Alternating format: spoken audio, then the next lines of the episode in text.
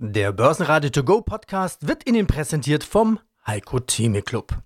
Werden Sie Mitglied im Heiko Theme Club. heiko-theme.de Börsenradio Network AG Marktbericht Aus dem Börsenradiostudio grüßt Peter Heinrich. Servus. Wir starten heute live. Aus den USA Impressionen von der großen Berkshire Hathaway Jahrestagung. Kollege Andreas Groß und Heiko Böhmer. Heiko Böhmer, Kapitalmarktstratege, Shareholder Value Management. Und heute ganz besonders live from Omaha. Heute ist Berkshire Hathaway eine der größten Beteiligungsgesellschaften der Welt. Am Samstag, und deswegen wollen wir miteinander sprechen, war Hauptversammlung im CHI Health Center zu Omaha. Gab es bei diesen Frage-Antwort Muppet Show ähm, gab es da für dich überraschende ähm, Antworten oder war das, war vieles für dich vorhersehbar? Also ganz ehrlich, dieses Jahr war es herausragend gut. Mit vielen Überraschungen. Auch für Buffett-Fans. In die Kategorie würde ich mich jetzt mal einordnen.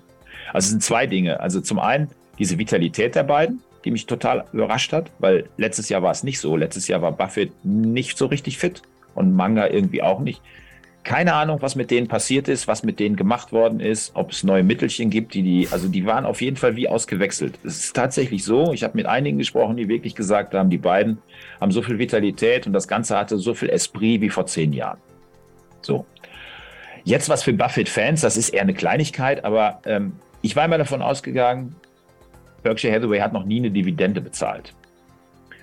Ähm, hat er aber mal, nämlich 1967. Und jetzt muss man, kann ich mir vielleicht auch zugutehalten, dass das nicht unbedingt die stärkste Phase ist, mit der ich, in der ich mich mit Berkshire Hathaway beschäftigt habe. Also ich habe viel gelesen, aber die 60er Jahre habe ich jetzt vielleicht nicht so unter, dann hätte ich es auch finden können. Aber was er heute noch dazu sagt, ist tatsächlich diese 10 Cent Dividende 1967, die würde er immer noch als Fehler betrachten, die er damals ausgeschüttet hat. Berkshire Hathaway zahlt eben keine Dividende, sondern ist schlicht und einfach davon überzeugt, dass es sinnvoller ist, im Sinne der Aktionäre zu handeln und das eingenommene Kapital im Unternehmen zu behalten, um dort die Werte zu schaffen. Und das ist eine grundlegende Geschichte, ähm, die natürlich auch immer wieder gefragt wird, ob sich das dann ändert, wenn die beiden nicht mehr da sein sollten. Natürlich kann, wäre das ja rein technisch möglich, das zu verändern. Aber ich glaube, das ist so in der DNA dieses Unternehmens verankert, dass das tatsächlich eine Rolle und eine Sache ist, die auch bleiben wird, wenn die beiden nicht mehr sind. Denn eins ist auch klar, bei 92 und 99, äh, Manga wird am 1. Januar 2024 wird der 100, wird diese Veranstaltung nicht mehr ewig so weitergehen. Und wie es dann weitergeht, da gehen die Meinungen auch ganz groß auseinander. Ich habe gerade mir so gedacht, als du erzählt hast, die waren wie ausgewechselt im, im Vergleich zum Vorjahr. Vielleicht sind die ja ausgewechselt und es sind schon längst ganz andere. Und ihr merkt das einfach das, nicht. Das wäre ein sehr interessanter Ansatz. Ja, ähm, auf jeden Fall. Die Marke von 16.000 DAX-Punkten zeigt sich als hartnäckiger Widerstandspunkt. Der DAX war am Montag schon nahe dran.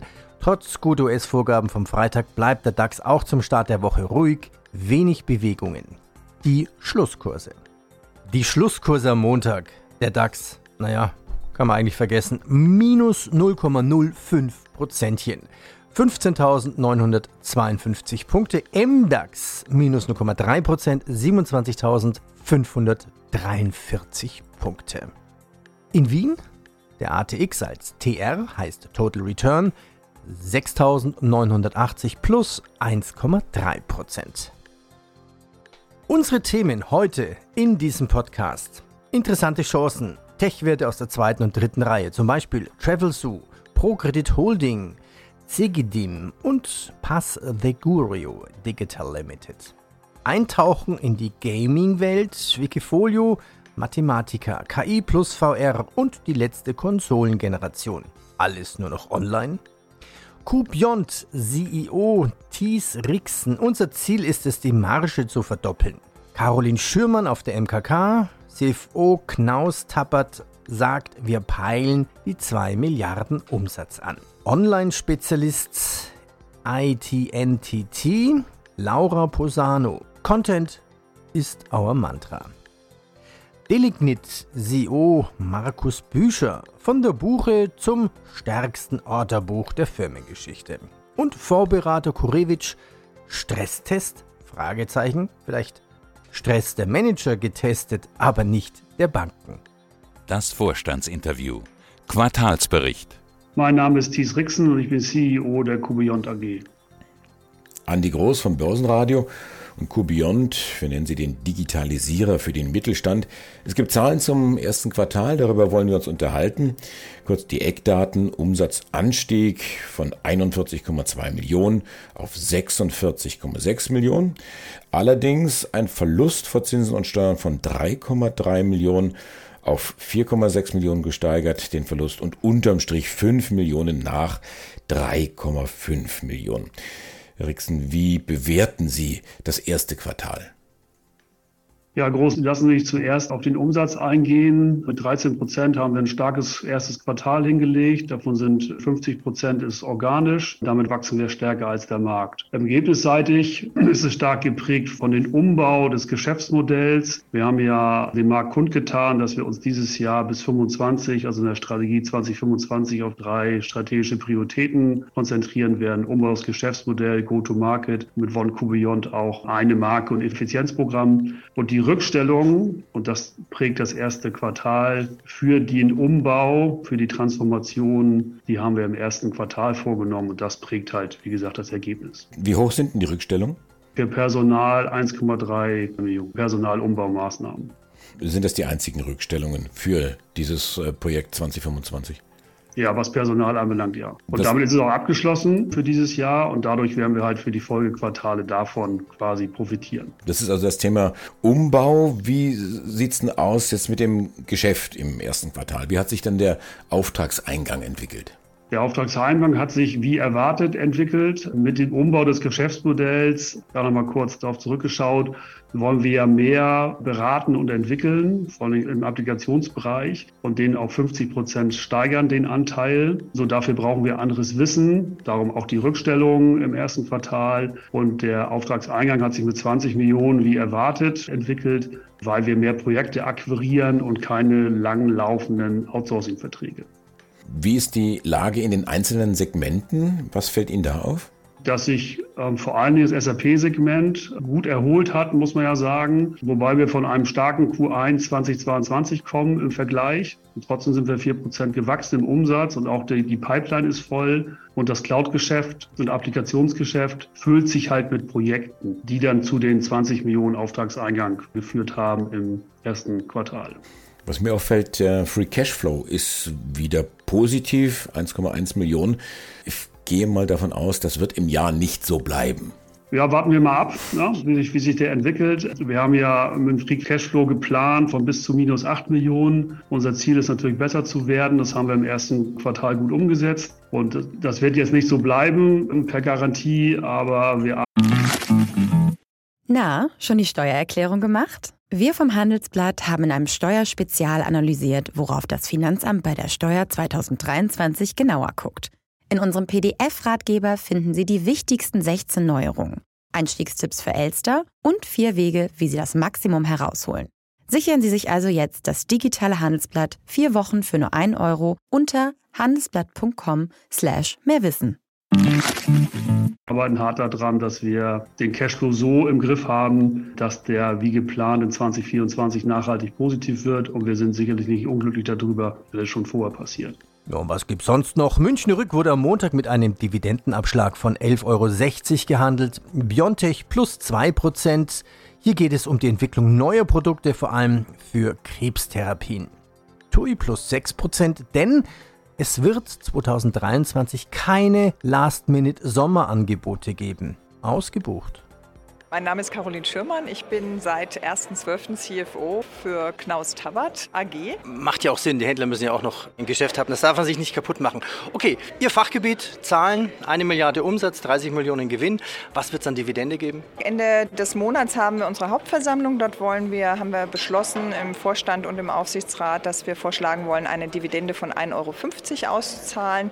Und insofern bleiben wir da konsistent zu den Vorjahren. Auch wenn das Jahr 22 etwas durchwachsen durchwachsen war aufgrund dieser Fahrgestellproblematik in den ersten neun Monaten, waren wir am Ende doch ganz zufrieden, weil wir im vierten Quartal doch sehr gutes Ergebnis von 11 Prozent EBITDA-Marge generieren konnten. Und insofern sind wir auch in diesem Jahr sehr zuversichtlich, haben eine hohe Planungssicherheit mit gutem Jahr oder mit einem Jahr mehr oder weniger an Auftragsbestand, den wir natürlich jetzt mit der Chassis-Verfügbarkeit auch abarbeiten werden. Und ja, also die Dividende werden wir in dem Rahmen, ich glaube, zur Zufriedenheit hoffentlich der Aktionäre ausschütten. ja, Ziele 2023. Frage 1 natürlich. Frage 2, wann kommen die zweite Milliarde dazu im Umsatz? Kaufen die Babyboomer schon? Ja, also die Babyboomer gehen natürlich jetzt sukzessive in die wohlverdiente Rente und auch weiterhin wachsender Markt. Also wir haben auf den Messen schon feststellen können, dass da also die Nachfrage bei den Babyboomern natürlich steigt. Wir haben uns mittelfristig schon vorgenommen, in Richtung 2 Milliarden zu wachsen. Das hat aber auch Einerseits stückzahlmäßig müssen wir da gar nicht so stark wachsen, weil wenn wir im Produktmix mehr zu Wohnmobilen, das eher der Wachstumsmarkt ist, und Kastenwegen hintendieren, wachsen wir dadurch, weil die einen höheren Preispunkt haben, natürlich als Wohnwegen, allein dadurch schon im Umsatz. Aber die peilen wir an, das ist natürlich klar, das nehmen wir immer sportlich und wollen natürlich uns da auch hinentwickeln. Das ist unser Ziel. Wir arbeiten gerade an einem ja, Mehrjahresplan und werden den dann zu gegebener Zeit kommunizieren. Frau Schirmer, eine ganz wichtige Frage noch, eine persönliche natürlich. Mit was fahren Sie im Urlaub? Also ich darf, das ist der Vorteil, wenn man natürlich äh, bei Knaus Tabbert arbeitet, jegliches Fahrzeug mir ausleihen. Und Sie dürfen testen. Ja, ich darf testen, die Produkte auch testen. Ich habe mir jetzt tatsächlich, ich habe immer privat, bevor ich bei Knaus Tabbert gestartet bin, immer Wohnmobile ausgeliehen. Jetzt möchte ich eigentlich mal mit einem Wohnwagen unterwegs sein, das mal testen. Da hat man natürlich den Vorteil, den kann man mal abstellen und dann mit dem Pkw mal woanders auch hinfahren. Ja, Wohnwagen heißt aber auch, ich brauche irgendwie ein Ziel, stell den ab. Was ist dann Ihr Lieblingsurlaubsplatz? Unser Hauptstandort ist ja Jandelsbrunn und im schönen Bayerischen Wald. Der blüht jetzt gerade und das sind wirklich schöne Ecken dort im Bayerischen Wald und da möchte ich jetzt mir mal die Campingplätze angucken rund um Jandelsbrunn, unserem Hauptstandort. Und äh, den Bayerischen Wald kenne ich bisher noch nicht, aber möchte ihn näher kennenlernen. Bitcoin unter Druck, wieder unter 30.000 US-Dollar. Schwache Industriedaten gegenüber dem Vormond sank die Gesamtherstellungsleistung in Deutschland um 3,4 Prozent. Finanzinvestor KKR vermeldet Gewinneinbruch von 26 Prozent auf 719 Millionen Dollar. Die Expertenmeinung. Schönen guten Morgen, mein Name ist Roman Kurewitsch, ich bin der Berater des Fonds Deutsche Aktiensystem, lebe in Fulda und habe einen Sohn. Andi Groß vom Börsenradio starten wir gemeinsam in die neue Börsenwoche. Gib uns doch mal einen kurzen Überblick. Die Börsen haben ja die erste Maiwoche, das ist ja immer dieser Wackelmonat, eigentlich recht gut hinter sich gebracht, wenn man so das Ergebnis dann sieht, so um die 16.000. Es hilft offensichtlich, dass die Unternehmen meist ordentliche Bilanzen abliefern im ersten Quartal. Wie schätzt du die Stimmung ein? Ja, also ich sag mal so, man hat die Erwartungen natürlich so weit runtergedrückt, dass Bubka damals ohne Stab über sechs Meter gesprungen wäre. Ja, also das ist immer die Frage, wie stuft man das ein? Und das ist eigentlich eine Maßnahme, die man macht in Börsenpässen. Aber scheinbar haben sich Analysten so dran gewöhnt, dass man das einfach machen kann und der Markt darauf reagiert. Und man sieht ja im Endeffekt, äh, wenn man sich jetzt USA anschaut, dass nur noch die großen Unternehmen, die ja nun auch nicht so tolle Zahlen gebracht haben, aber die reagieren noch sehr positiv. Man konzentriert sich dann auf einzelne Bereiche, wie jetzt bei Apple zum Beispiel bei den iPhones, die waren super. Der Rest, naja gut, kann sich jeder selber ein Bild machen. Aber die Börse hat es positiv umgesetzt und das sind die Treiber in den Indizes, dass die großen Titel den Markt nach oben schieben. Das hat sich noch nicht geändert. Das haben wir ja auch im, ich glaube, vorletzten Wochenbericht geschrieben. Also sollte sich das ändern, also sprich diese kleinen und mittelgroßen Werte, wenn die jetzt mal mit nach oben schießen würden, das wäre sehr, sehr positiv und das würde auch vermutlich anzeigen, dass sich die Zahlen, Bilanzen der Unternehmen tatsächlich verbessern und nicht nur, sagen wir mal, so eine pseudo-positive Maßnahme ist. Was heißt das jetzt für die Börse? Wird die Börse vielleicht trotzdem ein gutes Jahr 2023 hinlegen? Ja, das kann ich mir schon gut vorstellen. Also die Marktteilnehmer haben ja eigentlich gar keine Erwartungen mehr. Und wenn halt irgendwas positiver ist, was auch immer das jetzt sein mag, in dem Fall jetzt der Industriestrompreis, dann ist das schon wieder positiv für die Märkte. Also es kann schon sein, dass wir dieses Jahr noch weiter nach oben gehen. Wie weit, wie lang, das weiß natürlich wieder keiner. Aber man sieht ja im Endeffekt, wenn negative Nachrichten kommen, trifft es nur Einzelunternehmen. Die watschen sie natürlich dann auch ordentlich ab. Das kann man dann auch sich gut angucken. Aber so in der Gänze, wie gesagt, die schweren Titel, die halt auch im Ausland produzieren oder sich ins Ausland verdrücken, für die ist das sehr positiv. Die Frage ist halt eben darüber hinaus, wie schaut's denn da aus? Denn wenn die Arbeitsplätze abwandern und man, man kann das ja an den Kommentaren ablesen, wenn diese Arbeitsplätze mal weg sind, kommen die nicht mehr zurück. Und wie schaut das dann eben mit dem privaten Verbrauch aus? Und wenn man dann einfach sieht, die Inflation hat da real doch einiges weggenommen. Und die Frage ist, wo sollen denn die Gehaltserhöhungen herkommen, langfristig, um das wieder in die richtige Spur zu bringen? Und ja, man muss einfach abwarten. Wie gesagt, ich, ich weiß ja auch nicht, welche Entscheidungen getroffen werden. Vielleicht rudert man irgendwann mal wieder zurück. Äh, grundsätzlich würde ich sagen, die Börse hat noch ein bisschen Luft nach oben. Gerade weil, wenn sie dann mal oben ausbrechen würde, jetzt, wenn wir den DAX jetzt mal sehen, bei 16.000, 16.250 war, glaube ich, das Alltime ist ja auch nicht so weit weg. Also wenn wir darüber hinausgehen, können wir halt einen sehr, sehr schnellen Move Richtung 17.000 sehen und das würde doch einige auf dem falschen Fuß erwischen. Also das kann durchaus passieren und dann ist eigentlich relativ egal, wie die Nachrichten sind. Das ist dann eher notgetriebene Käufe. Mein Name ist Markus Büscher. Ich bin seit Gründung und Börsengang der Delegnet AG CEO dieser und verantworte alle Unternehmensbereiche mit Ausnahme von Marketing und Vertrieb. Das macht der Thorsten Dorey bei uns. Ja, schauen wir rein in die Zahlen. Umsatz 75,4 Millionen plus 10 Prozent, Konzernergebnis rund 11 Millionen nach 3,8. So, gibt es also wieder eine Dividende? Ja, es wird eine Dividende geben. Wir werden der Hauptversammlung als Verwaltung, Vorstand und Aufsichtsrat schlagen der Hauptversammlung eine Dividende von 5 Eurocent je Aktie vor. Ich glaube, wenn ein Unternehmen in so viel Challenges, also in so vielen Krisenjahren 2021, 2022 bewiesen hat, in jedem Jahr profitabel sein zu können, wachsen zu können, dann ist auch die Zeit, wieder den Aktionär fair zu beteiligen. Wir waren sehr vorsichtig in der Vergangenheit. Jetzt trägt uns der Optimismus der beiden letzten Geschäftsjahre, ne, dass wir das eben erfolgreich umsetzen konnten. Ein sehr, sehr starker Jahresauftakt, sehr, sehr gutes Orderbuch, wie Sie es eben angesprochen haben. Insofern ja, es wird wieder eine Dividende geben. Tja, Prognose 2023, da war der Plan 88 Millionen. Das wären plus 17 Prozent. In der Mitte konservativ oder mutig. Die Frage ist natürlich auch, wie entwickeln sich andere Preise, wie Holzpreise zum Beispiel? Ja, der Kapitalmarkt würde immer sagen, der CEO der Delegnet AG ist im höchsten Maße konservativ unterwegs. Das ist die Lektion der letzten 16 Jahre, Markus Bischer CEO und seine Prognosen oder die Prognosen der Delegnet AG.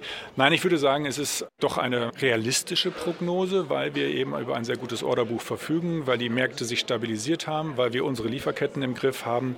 Jetzt klopfen wir auf unseren Rohstoff, wir klopfen auf Holz, dass die Ketten auch halten dieses Jahr und wir dann auch endlich mal in die Reichweite dessen kommen, was eigentlich contracted ist, also was ja unser Orderbuch ist. Und insofern glauben wir, eine realistische Prognose kommuniziert zu haben. Gewinneinbruch beim Finanzdienstleister Hypoport. Der Umsatz ist im ersten Quartal zum Vorjahresmonat im Vergleich um 31 Prozent auf 93,7 Millionen Euro gefallen. Hochtief steigt hoch in den MDAX. Foslo VoiceOver sagt dir, was auf deinem iPhone-Display passiert. VoiceOver ein. Einstellungen. So kannst du es ganz einfach durch Zuhören benutzen. Bücher, Kontakte, Kalender. Zum Öffnen doppeltippen. Frühstück mit Anna von 10 bis 11. Und dein Tag kann kommen. Bedienungshilfen. Es steckt mehr in einem iPhone. Steigt auch in den S-DAX auf. Evotech muss aus dem MDAX wegen Terminproblemen bei der Bilanz und SMA Solar kommt dafür rein.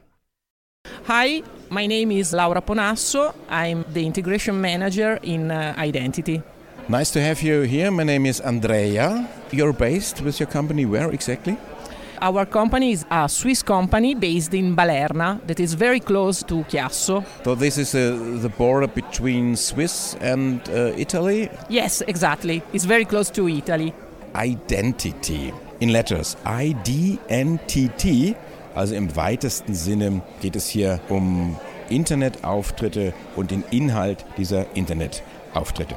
We are producing smart, consistent cross-media, cross-market and unique content with the main goal of creating interactions and traffic to websites, e-commerce and physical stores of clients.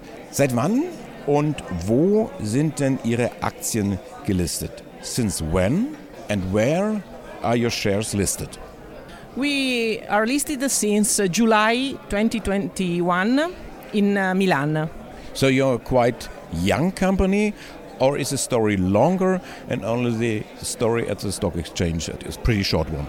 We born in uh, 2010, so we have uh, a pretty long uh, story because we have to consider this particular field. And yes, we have just only a recent history about the exchange. Sprechen wir jetzt über Ihr Geschäft. Ich habe Sie ja kurz vorgestellt. Was für Art von Inhalten produzieren Sie denn genau? What kind of content are you producing for your customers?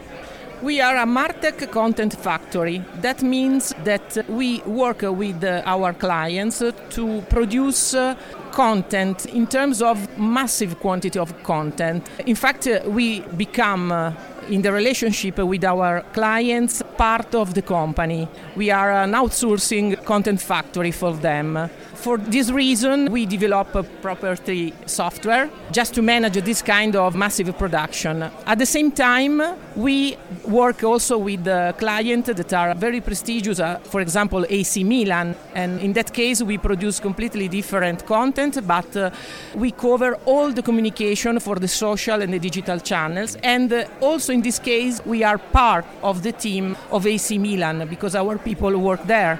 But not on the field. Not yet.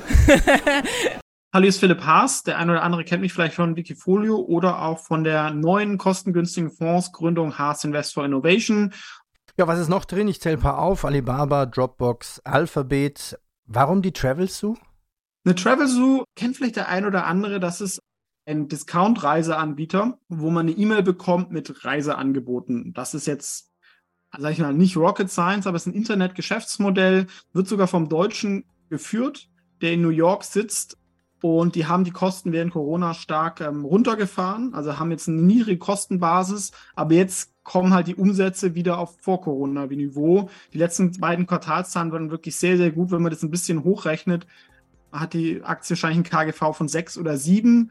Wenn dann da wieder Wachstum da ist, vielleicht auch eine Übernahmefantasie, erscheint mir sehr, sehr günstig, ja. Und wenn ich sage, bei dem Bewertung brauche ich eigentlich auch gar kein Wachstum, wenn ich da irgendwie ein einstelliges KGV habe oder auf den Gewinn. Das ist so das Thema. Aktie hat auch jetzt mal positiv reagiert vom, vom Chart.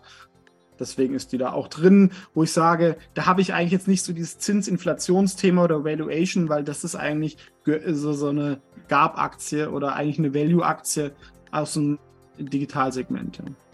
Unter anderem auch dabei Biontech, Baidu oder ProCredit Holding. Was machen die? Das ist auch eine interessante Aktie aus Deutschland. Eine Bank, ja, das haben die meisten Leute sich ja nicht angeschaut. Und es gibt ja auch viele Banken, die sehr, sehr viele strukturelle Probleme haben. Das Spannende bei der ProCredit Holding, die vergeben Kredite in Osteuropa. Unter anderem auch in der Ukraine. Deswegen kamen die Aktien natürlich im letzten Jahr sehr, sehr stark runter. Sie hatten da hohe Abschreibungen. Die werden dieses Jahr nicht mehr anfallen. Der Buchwert ist, ähm, soll um die 15 Euro sein, also, oder zumindest doppelt so hoch wie aktuell. Ne? Banken sollte man ja nach Buchwert, nicht nur nach irgendwie KGV bewerten, aber nach beiden Methoden erscheint die Aktie sehr, sehr günstig, hat natürlich noch eine hohe Dividendenrendite und ist auch eine untypische Bank, die fast so ein bisschen wie eine NGO, ja, also die KVW ist da drin, auch die Europäische Wiederaufbaubank. Aber da hat man, sagen wir mal, politischen Rückenwind von der Seite. Und die Fantasie ist, wenn es zum Frieden kommt in der Ukraine, werden natürlich da aber Milliarden reinfließen. Und da sind sie natürlich dann positioniert, damit zu helfen, diese Gelder zu verteilen. Und das ist, sag ich mal, so dieser Investment Case. Und dazu hat die Bank sich auch massiv digitalisiert. Vor zehn Jahren war das eine normale Filialbank. Inzwischen ist eigentlich eine Businessbank mit einem Online-Direktgeschäft, ja, wie man es irgendwie früher von der DIBA oder so kennt. Aber mhm. vor allem Fokus Unternehmen, Kleinunternehmen. Christiane Köhler mein Name, Vorstandssprecherin der Deutschen Eigenheimunion. Den Baustoffhandel für bezahlbare und nachhaltige Energieerzeugung haben Sie ausgebaut, also Solar- und Wärmepumpen. Was für einen Anteil am Gesamtgeschäft hat das Thema jetzt? Also es ist einfach so, dass unser Baustoffe-Shop ursprünglich dafür gedacht war, unsere Baustellenlogistik zu versorgen, also unsere eigenen Baustellen. Aber es ist schon so, dass der Webshop auch einfach ein Fokus von Selbstnutzern geraten ist, beziehungsweise von Handwerkern und wir da eine erhöhte Nachfrage feststellen konnten und darauf jetzt auch reagieren. Jetzt könnte man sagen, ja, ist das nicht nur irgendwie so ein kurzfristiger Boom? Fissmann, der Verkauf steht irgendwie gerade an und äh, Wärmepumpen, unser Bundeskanzler geht auch die Werke besuchen, macht dafür auch in Anführungsstrichen Werbung. Wir Die sehen ganz einfach, dass die Energieerzeugerkosten komplett durch die Decke gegangen sind. Die Leute haben auch einfach Angst, wollen sich absichern und haben deswegen so einen erhöhten Bedarf nach Wärmepumpen und PV-Anlagen, die man bei uns eben in Kombination kaufen kann und dadurch auch wirklich echt sparen kann. Bei uns kostet quasi so ein Paket aus Wärmepumpe und PV ungefähr zwischen 21.000 und 32.000 und eben nicht die 60.000, wie es manchmal um den Markt geistert. Und es ist schon so, dass wir mit dem Bauträgergeschäft, das ist der signifikante Anteil, Umsatzanteil in unserem Geschäft, aber auch der Baustoffhandel soll langfristig 20 bis 30 Prozent unserer Umsätze ausmachen. Ihre Branche, die Immobilienbranche, steckt momentan in einer Krise, in einer sehr langen Krise und das aus einer Zeit kommend, wo es oft ein Selbstläufer dann gewesen ist. Also da müssen sich etliche ziemlich umstellen, nicht alle schaffen das. Unternehmen setzen Dividenden aus, stoppen Bauvorhaben, versetzen teilweise Tafelsilber. Aus Ihrer Sicht, wie schlimm ist die Lage? Das habe ich auch in meinem Vortrag erwähnt, dass ich eigentlich aus einer Zeit komme, wo der Markt völlig verrückt war. Da sind teilweise die Leute zu 100 zu Besichtigungen gekommen und haben sich wirklich um die Wohnungen gerissen und dann auf einmal 2022 ging es bergab, in Anführungsstrichen. Die Bauzinsen sind über Nacht gestiegen, KfW-Mittel sind weggefallen, der Krieg in der Ukraine, Erzeugerpreise, Inflation. Und das hat die Immobilienbranche hart getroffen, würde ich jetzt mal sagen. Und im Moment trennt sich so ein bisschen Spreu vom Weizen, wie man so schön sagt. Da haben wir so ein bisschen vorgearbeitet, als dass wir so schon ja, hervorgesehen, das vielleicht ein bisschen zu spekulativ, aber grundsätzlich ist es so, dass alles, was hochgeht, geht auch mal wieder runter. Und deswegen haben wir schon 2015 angefangen, an diesem Konzept bezahlbares Wohnen zu arbeiten, weil das einfach ein Produkt ist, was immer nachgefragt wird. Und das für die Leute, die vielleicht vor der Krise schon ihre 10% Marge hatten, wird es jetzt unglaublich schwer. Die Finanzierungskosten sind im Bauträgerbereich, die sind nicht irgendwie 4%, sondern sie haben ja dann noch Provisionen mit bei, Vermittlungen und dann sind sie mal ganz schnell bei 7, 8 Prozent und dann ist ihr Projekt dahin. Also ich glaube schon, dass es sehr viele in Schwierigkeiten bringen wird, aber wer vorgearbeitet hat und auch immer wieder sein Geschäftsmodell auf den Prüfstand stellt, der wird, glaube ich, diese Krise auch überstehen. Ich bin ehrlicherweise sehr, nicht bullisch, aber schon positiv gestimmt, dass wir zur Mitte des Jahres unseren Zins hoch erreicht haben, sich das dann eben auf diesem hohen Niveau einpendelt, aber nicht mehr krachend nach oben gehen wird. Börsenradio Network AG Marktbericht Der Börsenradio To Go Podcast wurde Ihnen präsentiert vom Heiko Theme Club. Werden Sie Mitglied im Heiko Theme Club. heiko-theme.de